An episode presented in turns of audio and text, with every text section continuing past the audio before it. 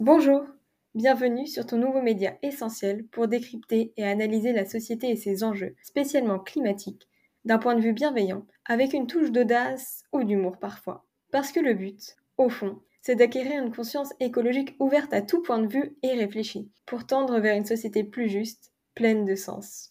Dans cet épisode, nous allons décrypter ce qui se cache réellement dans la tête des animaux marins, quelque peu inconsidérés aujourd'hui. Nombreuses sont les expressions dénigrant les capacités émotionnelles et cognitives des poissons, en les associant à des caractéristiques négatives. Pourtant, c'est probablement parce que leur langage ne nous est pas familier que l'on ne perçoit pas une réalité qui est tout autre. Cet épisode ne devrait pas vous laisser indifférent, suscitant votre étonnement ou des questionnements quant à la vision encore erronée et injustifiée que l'on se fait de ces animaux, bien souvent oubliés des débats sur le bien-être animal. De multiples études ont montré, aux antipodes des idées populaires, que les animaux, poissons inclus, possèdent des traits de personnalité omniprésents et différents d'un individu à l'autre. Les poissons sont par ailleurs capables d'apprendre et de mémoriser, basant leurs actions sur des expériences passées, et donc bien loin d'avoir une mémoire de poisson rouge. Notons par ailleurs que c'est chez les poissons qu'on retrouve la plus grande diversité de sons, bien loin également de l'image véhiculée par l'expression être muet comme une carpe.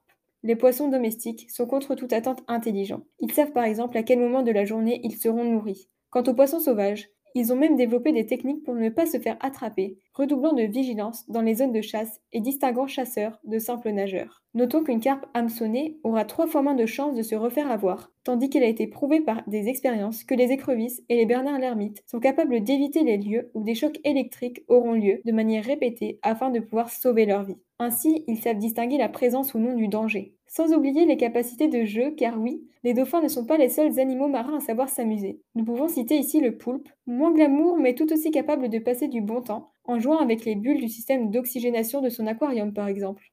Ces exemples brefs ne suffisent probablement pas à démontrer certaines prouesses intellectuelles insoupçonnées des poissons. Alors voici d'autres illustrations concrètes et passionnantes de leurs capacités. Les gobies, ces petits poissons d'apparence peu complexe intellectuellement, cachent pourtant bien leur jeu. En effet, il est capable de mémoriser immédiatement la forme du relief sous-marin et la présence de creux afin d'en déduire la position des flaques à marée basse, et donc d'échapper à ses prédateurs en sautant d'une flaque à l'autre sans s'écraser sur le sable. De plus, les poissons sauvages peuvent retrouver leur chemin sur une distance de plus de 20 km, même après plusieurs mois de captivité. Par exemple, les saumons retournent pondre dans leur rivière d'origine, présente à plusieurs centaines de kilomètres, et ce plusieurs années après l'avoir quittée. C'est notamment grâce à l'odeur qu'ils se repèrent, car chaque rivière a un goût et un parfum unique.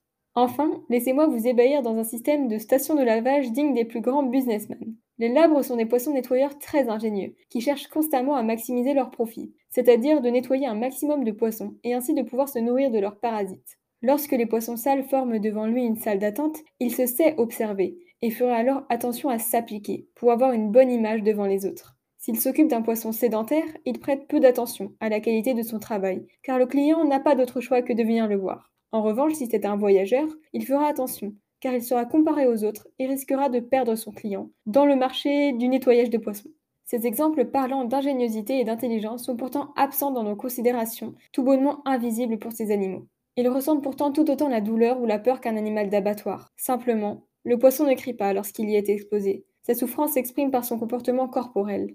En effet, il cesse de se nourrir et arrête de prêter attention aux modifications de son milieu d'habitation, alors qu'auparavant, nous avons pu l'observer, un poisson est très alerte quant à son environnement. De par ce manque de compréhension, peu ont conscience que ces animaux souffrent intensément lorsqu'ils sont tués. Les filets, par exemple, provoquent une mort lente et cruelle par asphyxie ou éviscération. Cela concerne évidemment également la pêche avec l'hameçon ou le fusil harpon, car il est clair que se faire transpercer le corps par un objet ne les laisse pas indifférents. Pourtant, et contrairement aux animaux terrestres, aucune loi ni réglementation n'existe pour leur bien-être.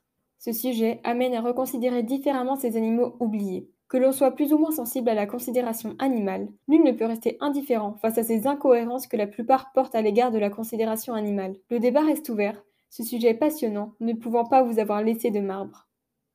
Bon, assez parlé. Maintenant il est temps de passer à l'action. Alors à très bientôt sur l'écologique.